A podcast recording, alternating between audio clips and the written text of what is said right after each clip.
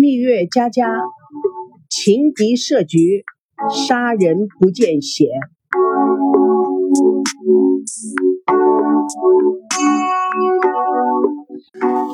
上集我们说到，男生对男生说，女生对女生说，他们之间对于爱情相处之道，以及如何相处的愿望与想法。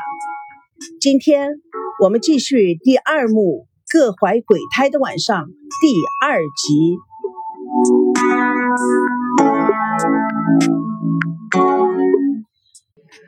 王满无聊的在房间里盯着电脑，蓝色精灵说：“爱情是主食，友情是甜点，你认为谁重谁轻呢？”他无聊的翻着电脑的网页，突然目光落在电脑屏幕中标题。婚姻的财产分配方式，王曼迅速点击阅读。不久，他紧蹙的眉头渐渐松开，高兴的拿起草稿簿，快速的写了七个字：“婚前财产协议书。”他兴奋异常，哈，真是天才，真是高招啊，高招！我王曼真是太聪明了，这下子。孙悟空难逃如来佛掌了，哈哈哈！他得意的双手快乐的在键盘上飞舞着，一克拉的钻戒在左手中指上闪亮着无邪的光芒。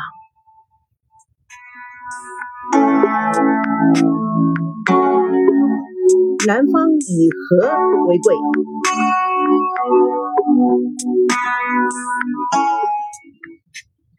吃过了宵夜。赵家人坐在沙发里看《亮剑》电视连续剧，赵熙拎着公文包，无精打采的进来。大家看着他，不知不觉的齐声说：“回来啦。”赵熙点点头，瘫坐在沙发上。哎，爷爷奶奶还没睡呀？王瑶端了杯子与赵熙，心疼的说：“怎么这么晚才回来呀？”田心雨也等不及了，插嘴说：“这次办了吗？”朝夕看看家人对他的关怀，想宽慰宽慰大家，故意笑了笑：“嗯，没办上，排到我们人家就下班了。呃，明天再去。”奶奶田心雨说：“有那么多人吗？你不是一大早呃几点钟就去了吗？”赵熙一脸尴尬，不知道如何说谎。呃，这、这、这。赵刚看了赵熙的眼睛，是不是娜娜那孩子又耍小孩子脾气了？赵熙躲避着赵刚的眼神，没事，没事，你们就别多想了。妈妈王瑶说：“有事你就跟我们说，说出来心里会快乐点，别自己扛着。”话说回来，你也别老着由着他的性子，然后回到家里自己一个人生闷气。妈，您别多想了，也别多讲了。真的没事儿。今天我累了，你先睡觉啊。赵熙怕家人追问，头不回的回到了房间，立刻关上门。王瑶见状，不由得担心起来了，肯定又是吵架了。孙娜那孩子啊，太任性，十有八九的又在耍脾气。如果真没事，他不会这样。唉，我真担心。咱们儿子将来要遭罪的。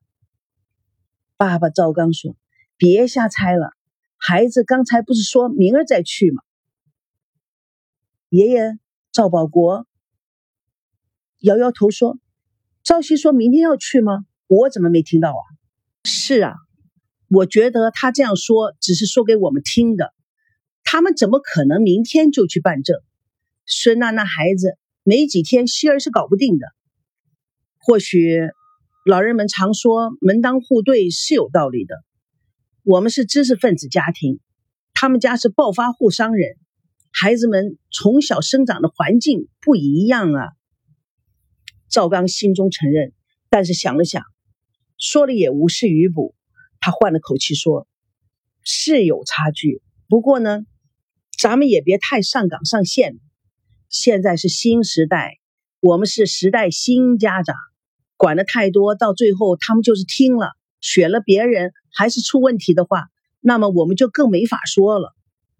王瑶看了他一眼，心里有数，肯定的说：“这是消极的处理方式。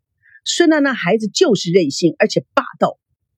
结结了婚，哼，希儿可有的受了。那你要怎么办？强制执行？这是什么年代了？咱们家长没有那么大的权利了。你要看清楚现在的局势。现在的八零后的孩子是自己说了算。”天下的事情，他们一个人全懂了。赵熙还算是不错的，没有直截了当的跟我们说我们什么都不懂，是老土。这样的孩子已经很少见了。你没看到隔壁老王家的孩子？王瑶打断了兴致勃勃说话的老公。老王家的孩子就是一个巨婴，从小教育的方式就是不对，跟我们家的希儿根本都不能够同日而语。咱们家的希儿小的时候多乖呀。一点都不惹事，赵刚叹了口气：“唉，孩子喜欢，我们就不要操那么多心了，操心也是徒劳的。”王耀看了爷爷奶奶，小声的说：“其实王曼那孩子倒蛮好的。”田心雨厉声的打断：“我们说什么有什么用？孩子们都长大了，自己会打造自己的命运，自己做的选择，将来谁也怪不了的。”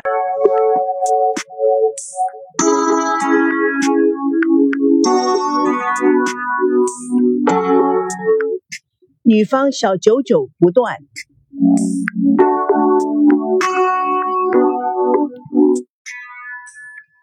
孙娜家豪华的客厅灯火辉煌，孙振站在落地玻璃窗前抽烟，一脸孤寂。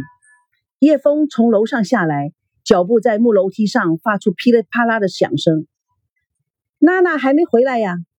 孙振依然看着窗外万家灯火，夜风紧追。我在问你话呢，你问我，我问谁呀？这时候，孙娜进门，径自朝自己的房间走去。孙振立刻追上去。哎，怎么样啊？结婚证呢？让我看看。孙娜太阳眼镜突然布满了蒸汽，没领。孙爸似乎很高兴的表情一闪，妈妈着急了，没领，什么意思？难道赵熙变卦了？老爸故意火上加油，他有什么资格变卦的？孙娜无奈的看了爸爸妈妈一眼，潜意识中立刻保护赵熙。是我，我一生气就没办。老爸佯装发怒，赵熙真是个不开窍的木头。明天爸打电话给他。哎，你别，他这个人就是一根筋，人情世故都不懂的。你去惹这个事儿干嘛？哎，你们在说什么？不要忘了，主动权一直在我孙娜的身上。爸爸语重心长的雪上加霜。闺女，我和你妈不会逼你结婚，也不会逼你不结婚。但是我们还是那句话，在办证之前，你要想清楚，将来那个小文化公司的小职员，他能带给你什么？孙娜闻言焦躁起来。又来了。第一，赵熙不是一个小文化公司的小职员。第二，他的目标不是因为你这位准岳父是做房地产的暴发户才和我好的。孙振对叶枫说：“你瞧瞧你的女儿，管他爸爸叫暴发户。”叶枫眼睛闪烁了一道光芒，但是她继续站在丈夫这边。你爸不是瞧不起赵熙，古人说。这时候，孙娜与叶枫齐声说：“木门对木门，竹门对竹门。”妈妈立刻住口。女儿接着说：“自古以来，男女结亲都是讲究门当户对的。”我就知道又是这句话。孙振说：“我们现在抛开家庭条件不说，单从性格上来讲，你认为你们合适吗？动不动就吵架。”是啊。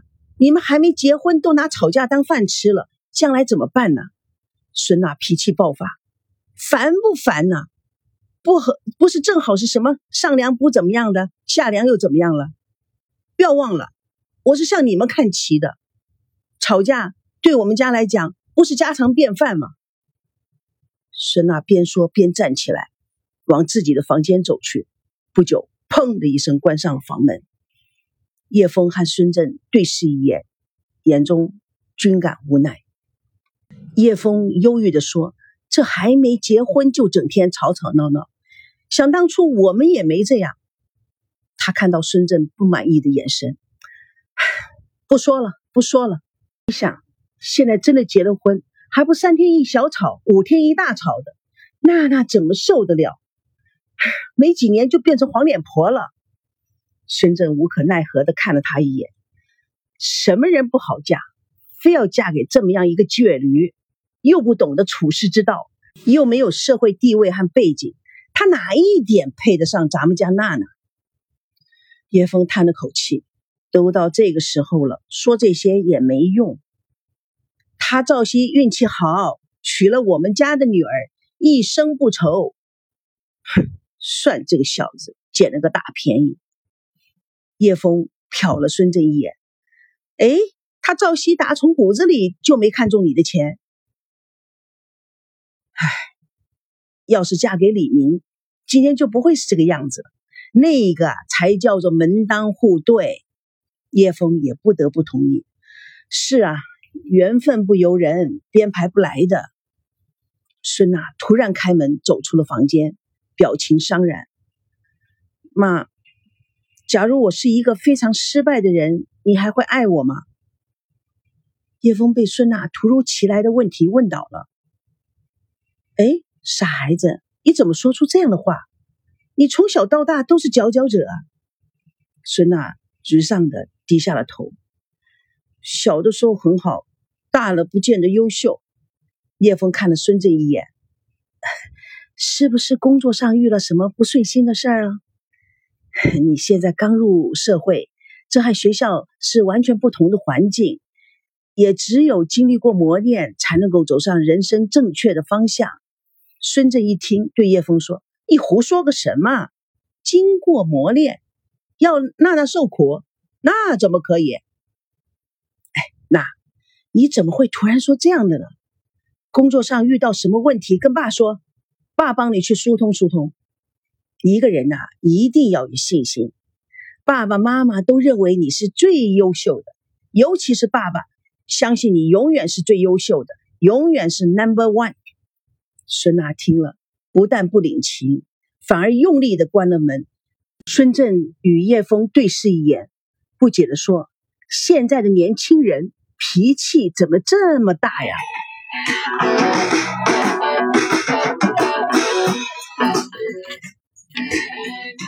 月佳佳与你共享爱情问题。本故事纯属虚构，如有雷同，全是巧合。